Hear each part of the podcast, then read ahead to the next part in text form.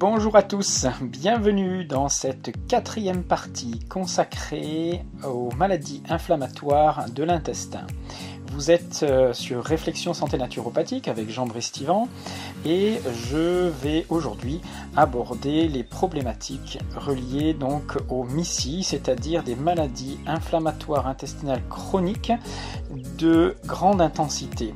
Je pense essentiellement à la maladie de Crohn ou rectocolite hémorragique. Je prendrai surtout la maladie de Crohn comme exemple. Alors petite précision, vous êtes ici au cœur de podcasts qui sont des réflexions. Euh, bien sûr, je ne peux pas approfondir tous les sujets que je traite ici en l'espace de quelques minutes. Je le fais lors de mes formations que je dispense dans le cadre de la formation alsacienne de naturopathie, bien sûr. Vous pouvez y accéder sur alsacenaturo.com. Néanmoins, je m'appuie sur des exemples scientifiques, sur mon expérience, sur des cas cliniques et des retours d'informations euh, qui me permettent de faire une synthèse et de vous proposer déjà des pistes de réflexion importantes et intéressantes que vous pouvez approfondir et appliquer dans votre vie quotidienne en euh, toujours vous référant à d'autres informations bien sûr. Je ne suis pas la seule euh, source d'information. Voilà. Donc, les vidéos précédentes, nous avions présenté euh, l'importance d'une réforme progressive de l'hygiène de vie ciblée pour permettre de retrouver un niveau de confort intestinal en favorisant la cicatrisation, hein, la perméabilité euh, de l'intestin. Aujourd'hui, euh, nous allons bien comprendre que cette remise en cause, cette hygiène de vie n'est pas suffisante face à des maladies chroniques aussi importantes que celles qui représentent les plus inflammatoires comme la maladie de Crohn, qui sont des maladies auto-immunes très invalidantes. Donc nous allons voir que les voies de guérison de ces MICI hein, passent par l'application d'un mode alimentaire très très spécifique, voire une remise en cause plus large de notre hygiène de vie. Alors, ce que je propose, c'est un mode alimentaire que j'ai nommé régime paléo-cétogène, un régime qui mélange, qui associe les principes des concepts paléolithiques, cétogènes et du jeûne. Euh, on sait que c'est l'alimentation cétogène qui est aujourd'hui l'une des plus étudiées pour ce type de pathologie. Donc je vais faire référence à des travaux, à des données scientifiques bien sûr, mais j'ai adapté euh, avec l'ajout de certaines choses qui apportent vraiment un plus dans ce mode alimentaire-là. Je vous donnerai des références pour que vous puissiez approfondir et peut-être que j'y reviendrai dans le prochain podcast. Alors, ce régime, que je vais vous décrire est basé sur la consommation privilégiée de corps gras hein, particuliers, sur la suppression drastique des glucides, de certaines lectines comme on l'a déjà vu, et il a de nombreux avantages métaboliques. On verra qu'associé à différents types de jeûnes et d'éventuels compléments alimentaires, sa mise en place suppose donc une remise en cause profonde de nos croyances dans le domaine de la nutrition. Et c'est ce qui est parfois le plus difficile à faire pour certaines personnes, c'est qu'il faut vraiment se mettre la tête à l'envers, surtout chez des personnes qui ont fait des recherches, qui depuis des années essaient de modifier leur mode de vie, et ils le font souvent toujours dans une direction, qui est celle d'aller vers une alimentation la plus végétale possible, alors qu'il faudrait au contraire s'opposer à cette direction-là, comme je vais vous l'expliquer aujourd'hui.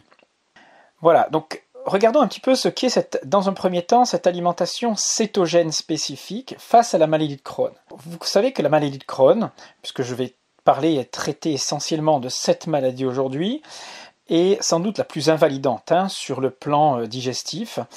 Il n'existe aucun traitement médical pour guérir la maladie de Crohn, maladie auto-immune qui s'accompagne d'un cortège de symptômes très importants, hein, comme fatigue, vomissement, aller venue aux toilettes, manque d'appétit, ballonnement, euh, suée nocturne, des douleurs articulaires, hein, ce qui prouve bien que c'est une maladie qui va toucher l'ensemble de l'organisme en mettant le corps dans un état pro-inflammatoire énorme.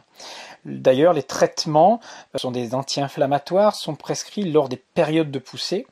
On sait qu'ils soulagent très momentanément et encore, et ils peuvent, comme nous avons vu déjà précédemment, être source d'aggravation à moyen terme. Hein. Je parle des, euh, de certains anti-inflammatoires, de corticoïdes, AINS, etc. Poussée et rémission donc se succèdent euh, dans cette maladie qui finit par être évolutive et a priori non réversible pour la médecine. Et pourtant, il existe des preuves scientifiques qui suggèrent que le mode de vie et des facteurs alimentaires influencent l'apparition et surtout l'entretien de la maladie de Crohn.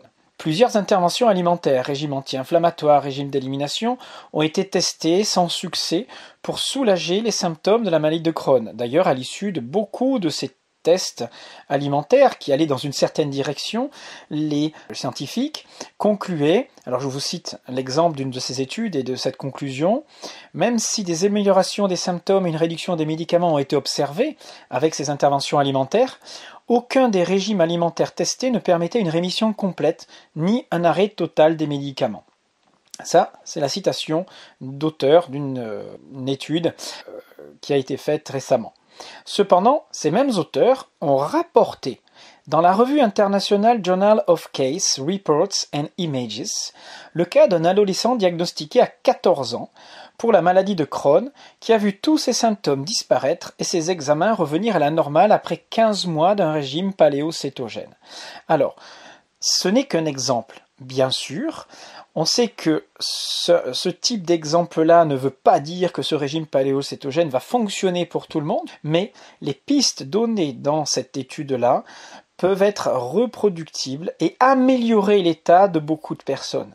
C'est dans ce sens-là qu'il faut comprendre et regarder et approfondir cette étude.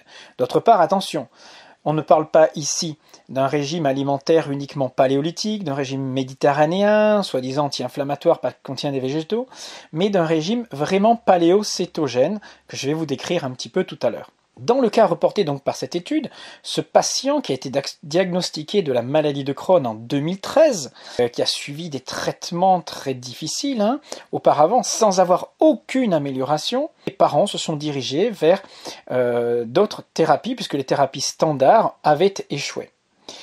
Les médecins leur ont donc proposé le régime paléocétogène. À cette époque-là, le garçon souffrait de lourdeur bilatérale, d'un gonflement du genou, d'épisodes fréquents de fièvre, de suie nocturne, ainsi que de fatigue. 4 janvier 2015, le patient donc a démarré un régime paléocétogène. Au bout de deux semaines, le patient a arrêté tout traitement médical. Après trois semaines de ce régime, ses suées nocturnes ont disparu, son sommeil s'est amélioré de manière significative, et après quatre semaines, les douleurs au genou ont commencé à diminuer pour disparaître au bout de trois mois de régime paléocétogène. À ce moment-là, il a pu refaire 20 km de vélo par jour, il a retrouvé son énergie, une meilleure condition physique et mentale, il a également grandi et pris du poids, et après 15 mois de cette alimentation, il n'a plus aucun, aucun symptôme. En plus de la rémission complète de ces symptômes, le patient a obtenu une normalisation de son inflammation intestinale et de sa perméabilité intestinale. Alors, je ne vais pas m'étendre sur cette étude, hein, euh, vous la retrouverez partout, elle est citée sur Internet, c'est des études de Toth, Dabossi, Howard, Miller, Clements, qui s'appelle Crohn's Disease Successfully Treated with a Paleolithic Ketogenic Diet, donc dans le journal euh, International Journal Case en 2016. Attention, je précise bien qu'il ne s'agit bien que d'un cas particulier, mais que à partir de cette étude, on peut en déduire des grandes règles qui peuvent s'appliquer pour soulager une grande partie de la population. Alors, le régime paléocétogène, c'est quoi? C'est ce que l'on peut considérer comme étant l'alimentation anti-inflammatoire ultime, la plus intéressante, apparemment décrite aujourd'hui scientifiquement. La maladie de Crohn, vous savez qu'elle est principalement le résultat d'une très forte inflammation, d'une réaction auto-immune. Donc, il est possible qu'une diète paléocétogène telle que nous allons la décrire, associée, moi je pense, aussi à du jeûne intermittent, puisse diminuer les marqueurs de l'inflammation et soulager les symptômes. Ce régime est utilisé avec succès, par exemple, dans le diabète de type 1, de type 2, dans l'épilepsie, dans des maladies métaboliques. Donc tout ça est largement référencé aujourd'hui. Hein. Ça vient surtout des, pays anglo-saxons. Vous trouverez énormément de références. Euh, je dis ça parce qu'il y a beaucoup de médecins ou de reportages qu'on vous présente et on vous dit Oh, il n'y a pas encore assez d'études, on ne sait pas si c'est vraiment efficace pour tel et tel symptôme et maladie. Si, les études existent, elles sont nombreuses. Regardez sur le net, vous en trouverez dans PubMed, etc. Alors, ce que j'appelle moi le régime paléo-cétogène, comme j'aime moi à le nommer, possède à la fois donc, vous avez compris, les caractéristiques d'un régime paléo, du régime cétogène et intègrent des plages de jeûne euh, intermittents tout au long de ce programme. Pour ceux qui n'ont aucune connaissance, je précise que le régime cétogène est essentiellement basé sur l'utilisation de corps gras comme des produits animaux. Je pense aux crustacés, poissons, viande, œufs. Les oléagineux, les huiles, certaines huiles végétales sont tolérées, les laitages aussi sont tolérés. On garde surtout essentiellement la crème et les fromages. De son côté, par contre, le régime paléo strict exclut les huiles issues des graines, en particulier celles qui contiennent des oméga 6 comme le tournesol, le sésame, le cartame, mais aussi le colza, hein, attention, qui contient des oméga 3. Et ces huiles-là sont exclues du régime paléo. Et bien sûr, le régime paléo exclut aussi tous les produits laitiers sans exception. On ne gardera même pas le beurre du régime cétogène ou certains fromages. Par contre, attention, le régime paléo autorise des glucides qui ne sont pas autorisés dans le régime cétogène. Donc si on fait la synthèse des deux, l'alimentation que nous prônons, qui est euh, la plus intéressante pour créer cet état anti-inflammatoire dans l'organisme, se résume à la consommation de viande, d'abats, de poissons, de crustacés, d'œufs, de graisse animale, donc de graisse saturée, on verra lesquelles, un petit peu de fromage de chèvre et de brebis dans certains cas pour certaines personnes, mais en très faible quantité, et un petit peu de légumes. On va garder quelques légumes. Vous comprendrez que la part de légumes et surtout les fruits est très faible. Tous ces aliments seront bien sûr pris bruts, bio, très pauvres en glucides. Ils sont issus bien sûr d'élevages non intensifs, d'animaux ayant pâturé, de préférence bio, mais s'ils ont pâturé, vous avez compris qu'il faut que le pâturage ne soit pas traité. Les avantages de ce régime strict résident en trois points. Je vous les donne. Le premier, c'est qu'ils vont amener une diminution drastique des glucides dans l'organisme qui sont fermentés cibles. Donc une diminution de l'agression de la muqueuse digestive surtout que vous allez aussi diminuer l'apport de lectine. Donc vous reportez au précédent podcast si vous ne savez pas ce que sont les lectines, mais ce sont des molécules pro-inflammatoires de protéines issues des végétaux essentiellement qui agressent la muqueuse digestive. Donc dans un premier temps, ce régime-là va diminuer les agressions directes au niveau de la muqueuse et les fermentations. La cellulose aussi sera diminuée. Ensuite, dans euh, ce régime, le deuxième point anti-inflammatoire, c'est qu'il entraîne une baisse de la glycémie et donc des sécrétions d'insuline qui vont s'accompagner des baisses des marqueurs inflammatoires. La CRP, par exemple, qui est un marqueur essentiel de l'inflammation dans l'organisme, va diminuer, entraînant une amélioration générale de toutes les inflammations dans l'organisme. Ensuite, vous avez une augmentation, et ça c'est très important, des corps cétoniques. Ce sont des molécules dont les propriétés anti-inflammatoires sont aujourd'hui très fortement reconnues. Or, ces corps cétoniques vont être produits à partir des graisses que vous allez augmenter dans votre consommation, mais attention, à condition toutefois que le taux de sucre dans votre sang diminue. Ces trois effets seront encore améliorés grâce au repos organique que représente le jeûne, sous toutes ses formes. Donc pour un effet salutaire, des états de MISI, il est indispensable de retirer tous les aliments pro-inflammatoires que je vais vous décrire ci-dessous. Donc dans un premier temps, toutes les graines, bio, pas bio, complète, pas complète, on s'en fout, toutes les graines, toutes les légumineuses, mais aussi la plupart des oléagineux qui contiennent de l'acide phytique. Et c'est là qu'est un petit peu la différence avec certains régimes cétogènes qui vont vous tolérer certains oléagineux. Je pense aux noix, alors celles qu'il faut retirer, noix, Amandes, cajou, noisettes, noix du Brésil, cacahuètes, pistaches, graines de courge, tournesol. Pour quelqu'un qui a un intestin fragile, ces oléagineux sont trop riches en acide phytique. D'autre part, ils ont tendance à fermenter aussi, c'est un mélange à la fois de graisse, de protéines, mais aussi de sucre. Quand vous mangez la noix de cajou, la noisette, c'est pas évident. Euh, certaines sont tolérées, comme la noix du Brésil pour certains, d'autres ils préféreront la noix de macadamia, mais voilà ça va être du cas par cas, mais méfiez-vous des oléagineux. Ces aliments sont aussi trop riches pour la plupart en oméga 6, qui sont aussi pro-inflammatoires. Et ne me dites pas les amandes ou les noix contiennent beaucoup d'oméga 3, c'est vrai qu'elles en contiennent, mais elles contiennent aussi des oméga 6 et de l'acide phytique. Donc ça va être du cas par cas. Je ne dis pas que ces aliments sont mauvais pour tout le monde. Attention, bien sûr qu'il faut adapter en fonction des tempéraments. Je parle là pour des personnes qui sont atteintes de maladies inflammatoires chroniques de l'intestin et qui ont des états inflammatoires poussés. Ensuite, les aliments qu'il faut vraiment éviter, c'est bien sûr tous les produits laitiers, à l'exception du beurre, pour certaines personnes, d'autres ne le tolèrent même pas des traces de lactose, donc à ce moment-là on prendra du ghee, hein, du beurre clarifié, et certains fromages peuvent être tolérés je parle de certains fromages de chèvre issus de pâturage, de montagne, etc. ou de brebis.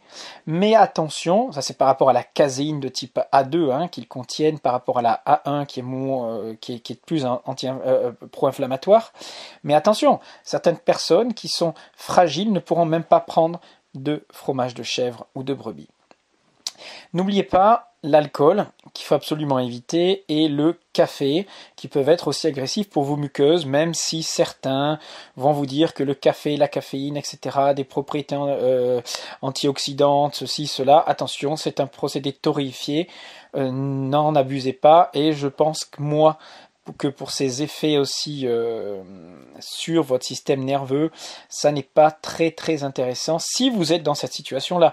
Je ne me prive pas de tous les cafés. Euh, par exemple, moi, je ne considère pas le café comme un aliment absolument négatif pour tout le monde. Hein. J'en consomme un par jour de temps en temps. Euh, voilà, donc il n'y a pas de souci. C'est juste pour les cas extrêmes. Alors, pourquoi autant de graisse pour limiter l'état inflammatoire? Vous devez vous demander pourquoi le régime cétogène est à la base de ce mode alimentaire anti-inflammatoire Eh bien, c'est parce qu'il produit un état de cétose. Avec une alimentation habituelle, basée sur la consommation de glucides, c'est-à-dire lorsque vous consommez des céréales, du pain, des pâtes, des légumineuses, des fruits. Je ne parle même pas d'aliments industriels, hein, bien sûr, vous avez compris. Eh bien, nous puisons notre énergie dans le glucose. Donc, nous mettons notre organisme sous l'influence dominante d'une hormone qu'on appelle l'insuline, l'hormone du stockage, dont l'excès est associé à un état pro-inflammatoire chronique.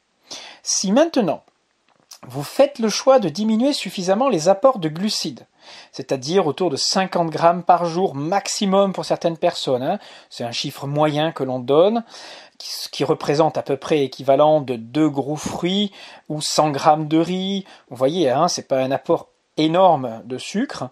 Le corps, à ce moment-là, peut entrer dans l'état de cétose. Alors on verra qu'il y a d'autres conditions. Mais ça, c'est la première. Cela change complètement le métabolisme de la plupart de vos cellules. Elles vont passer du glucose comme source d'énergie première, comme nutriment central, à celui de corps cétonique comme carburant central de notre énergie, c'est-à-dire celle qui va fournir l'énergie principale du corps. Et le plus abondant de ces corps cétoniques, c'est le B-hydroxybutyrate. Ces corps cétoniques sont issus de notre propre masse grasse. Si nous jeûnons, par exemple, hein, nous allons en déstocker et en fabriquer. Nous déstockons de la graisse et le foie va transformer ces graisses en corps cétoniques. Ou alors, nous pouvons nous les procurer si nous consommons beaucoup de graisses, et en particulier certaines graisses qui vont se transformer très rapidement en corps cétonique.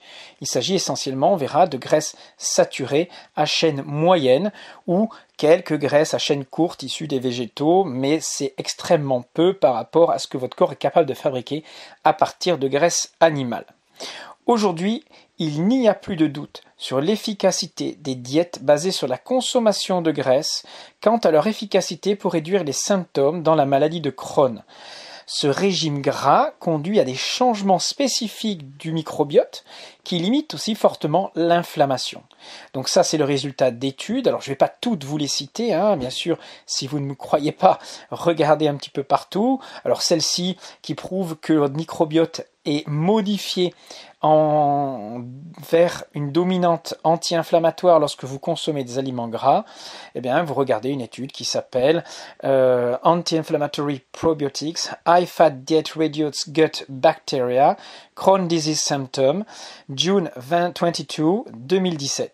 Donc elle a été faite en 2017, cette étude. Ce régime gras conduit donc a des effets anti-inflammatoires immunomodulants grâce aux cétones et aux jeûnes. Alors ces corps cétoniques, euh, donc induits par l'alimentation ou le jeûne, euh, présentent de nombreux effets bénéfiques, notamment donc anti-inflammatoires, hein, qu'on l'a dit, mais ils ont aussi une propriété très particulière, c'est qu'ils régulent je parle donc du B-hydroxybutyrate en particulier, ils régulent à la hausse l'autophagie. Alors, il y a eu beaucoup de travaux sur ce qu'on appelle l'autophagie ou l'autolyse à l'époque, on appelait ça comme ça hein, chez les jeûneurs du début du siècle, euh, du, 20, du 19, 20e siècle. Euh, donc il y a eu récemment un prix Nobel en 2016 hein, euh, pour l'autophagie, alors qu'il y avait déjà eu un prix Nobel en 1979 chez un Belge qui avait abordé cette notion d'autophagie. Mais c'est un processus qui est déjà connu depuis plus de 100 ans hein, par les hygiénistes et qui s'explique, puis peut être défini comme la capacité de notre corps à autodigérer certains tissus pour favoriser le renouvellement cellulaire. Et lorsque ce système est défectueux, comme c'est souvent le cas lorsque vous êtes victime de MICI, hein, de maladies inflammatoires chroniques en particulier, que ce soit de l'intestin ou d'autres processus, eh bien, cette autophagie est améliorée lorsque vous êtes soumis à un régime cétogène ou à des jeûnes par le biais de la régulation médiée euh, d'un gène qu'on appelle le FOXO3. C'est un gène très important de l'autophagie. Donc, je résume. Si vous remplacez le glucose par des corps cétoniques comme carburant de base, déjà vous allez avoir une réduction des radicaux libres produits dans l'organisme, votre production d'énergie sera beaucoup plus rentable, beaucoup plus efficace que celle du glucose, on sait que les corps cétoniques ont une rentabilité qui est meilleure, et vous placez votre corps en mode anti-inflammatoire tout en régénérant vos tissus. Alors vous allez me dire, mais comment est-ce qu'on place notre corps en cétose? Eh bien, c'est pas compliqué. Aujourd'hui, à l'heure actuelle, il y a énormément de sites qui vont vous expliquer tout ça, de livres qui vont vous expliquer tout ça. Pour commencer, il suffit de s'alimenter en réduisant les glucides et en ayant une part de graisse suffisamment élevée. Alors, ce régime est constitué entre 65 et 80% de vos apports énergétiques basés sur les matières grasses. 20-25% c'est des apports protéiques. Il ne faut pas dépasser 30% des apports protéiques puisque ces protéines peuvent se recycler en sucre à un moment donné, et les apports de glucides vont être se situer entre 0 et 10%. Pour comprendre combien de glucides cela représente, sachez que ça dépend bien sûr de votre profil, de vos besoins quotidiens, si vous faites de l'exercice ou pas. Toutefois, on dit que pour entrer en cétose, il est courant d'adopter la version stricte du régime low carb, basse euh, quantité de sucre. Cette version consiste à limiter sa consommation à peu près à 20 grammes de glucides ou moins par jour. Certains, je vous dis, peuvent montrer entre 30 et 50 grammes, mais ce n'est qu'à partir d'un certain moment où l'état de syntose est bien installé que l'on va pouvoir s'orienter vers du low carb modéré, 50 grammes de glucides par jour, voire jusqu'à 80 grammes pour certaines personnes. Ce seuil donc est personnel. La baisse de consommation des glucides doit être accompagnée d'une augmentation des apports de bonne graisse. Et quand je parle de bonne graisse, ce n'est pas forcément à celle dont vous pensez. C'est pas celle qu'on vous a conseillée dans les années 80-2000, c'est-à-dire des graisses végétales. Non, pas du tout. Même les oméga 3 végétaux ne sont pas intéressants pour entrer en cétose. Je préfère vous orienter vers du jaune d'œuf, de la graisse de canard, du beurre, de l'huile de coco ou de l'huile d'olive, de l'avocat, des poissons gras, donc des oméga 3, des oméga 9, mais n'oubliez pas non plus les viandes grasses, les abats, qui contiennent des acides gras à chaîne moyenne, et aussi des oméga 3. N'oubliez pas que les viandes qui ont pâturé contiennent des oméga 3. Tout ça, bien sûr, issu d'une agriculture d'élevage biologique, d'animaux qui ont pâturé. Sinon, vous faites une cure de pesticides, vous faites une cure de fongicides, d'engrais, de vaccins, d'antibiotiques. Donc, sélectionnez votre viande. À la différence des glucides, les acides gras que nous préconisons ici, vous avez compris, les oméga 3, les oméga 9, les saturés à chaîne moyenne, ne, font ni monter l'insuline, ni stimuler la prise de poids ou l'inflammation dans l'organisme. Les bonnes graisses ne vous rendent pas gras, c'est le nouveau slogan qu'il faut s'imposer euh, face au courant nutritionnel des années 80 ou 70 aux États-Unis, où on disait le gras vous rend gras. C'est complètement l'inverse. Un régime de ce type-là, je sais que ça paraît fou pour certains, mais va vous faire maigrir. Donc attention, l'ennemi de votre intestin, ne sont pas les graisses, bien au contraire, mais les glucides et en particulier les plus fermentés cibles que nous avons décrits dans les précédents podcasts, je pense aux FODMAPs en particulier. Donc, pour finir, je vais vous dire que vous avez compris, il faut aller vers une nécessité de changement de représentation de notre mode alimentaire sain. Je pense en particulier pour les personnes qui ont ces pathologies-là. Attention, hein, tout ça ne peut pas s'appliquer forcément à tout le monde, bien que moi je m'oriente euh, de plus en plus vers un régime low carb en diminuant vraiment les apports de glucides, de graines, de végétaux, etc., de produits laitiers. Je garde bien sûr des fromages parce que moi je n'ai pas d'inflammation importante intestinale, mais je, consomme de plus en plus de graisse animale et je constate vraiment des effets hein, très intéressants au niveau énergétique sur mon organisme. Je voulais préciser une chose, c'est que beaucoup de personnes, pour comprendre les rapports entre alimentation et santé s'appuient uniquement sur des données scientifiques, sur des études qui comparent tel ou tel régime par rapport à d'autres. Mais attention, le fait de ne s'appuyer uniquement que sur des études euh, nous montre, ne prouve rien, même si ces études sont en double aveugle, euh, sont euh, randomisées, etc. Puisqu'on peut toujours choisir et sélectionner les études, comme moi je l'ai fait ici avec une seule étude qui a montré les effets positifs de l'alimentation cétogène pour un cas de maladie de Crohn, mais attention, il ne faut pas en tirer des conclusions puisque si je prends d'autres études, vous ne trouverez pas d'effet aussi positif euh, d'un régime sur cette maladie-là. D'autre part, souvent les études comparent des régimes particuliers. Il y a énormément de paramètres qui ne figurent pas dans ces études. Donc on sélectionne des choses sans euh, aller au fond euh, de cette notion-là. Alors bien sûr, c'est des études scientifiques, on va vous dire que tous les paramètres sont pris en compte, etc. Mais tous les paramètres environnementaux ne sont pas possibles. Donc attention, il faut en plus de la science, se servir de euh, témoignages, se servir de l'expérimentation de certains, et ne vous privez pas, vous, d'expérimenter. C'est ce qu'il y a de plus important pour savoir si cela vous convient. Donc avant de juger, n'oubliez pas d'expérimenter par vous-même. Pour conclure euh, ce quatrième podcast consacré aux maladies inflammatoires chroniques de l'intestin, je voulais simplement vous rappeler qu'il est nécessaire de se mettre la tête à l'envers pour certains d'entre nous, puisque les connaissances nutritionnelles récentes nous montrent en fait que pour des personnes comme moi hein, qui viennent du milieu hygiéniste, naturopathique, il faut accepter de remettre en cause certaines des connaissances que nous avons apprises qui euh, sont largement erronées pour la plupart d'entre nous. Mais attention, ce ne veut pas dire qu'il faut aussi tout remettre en cause et que, en fonction des tempéraments de chacun, en fonction des pathologies de chacun, certains régimes conviendront mieux que d'autres à certains. Voilà. Alors, si vous voulez aller plus loin dans la connaissance nutritionnelle consacrée en particulier à l'alimentation cétogène, au-delà des formations que je propose dans le cadre des formations alsaciennes de naturopathie que vous trouverez sur alsacenaturo.com, je vous dirige vers deux chaînes YouTube. La première est celle de Crescendo Vita. C'est une jeune euh, femme qui s'est spécialisée dans la nutrition aux États-Unis et qui a une expertise très poussée sur l'alimentation cétogène. Ses vidéos sont géniales. Je vous invite vraiment à découvrir cette chaîne Cécile qui vous expliquera plein de choses à travers des petites vidéos très bien faites. la deuxième chaîne que je vous propose aussi de voir, c'est Vitality TV, euh, puisque les analyses qui sont faites dessus sur les différents thèmes de santé sont aussi très intéressantes et remettent en cause pas mal de choses que l'on peut apprendre dans les milieux de l'alimentation naturelle. Et bien sûr, tout est étayé et argumenté.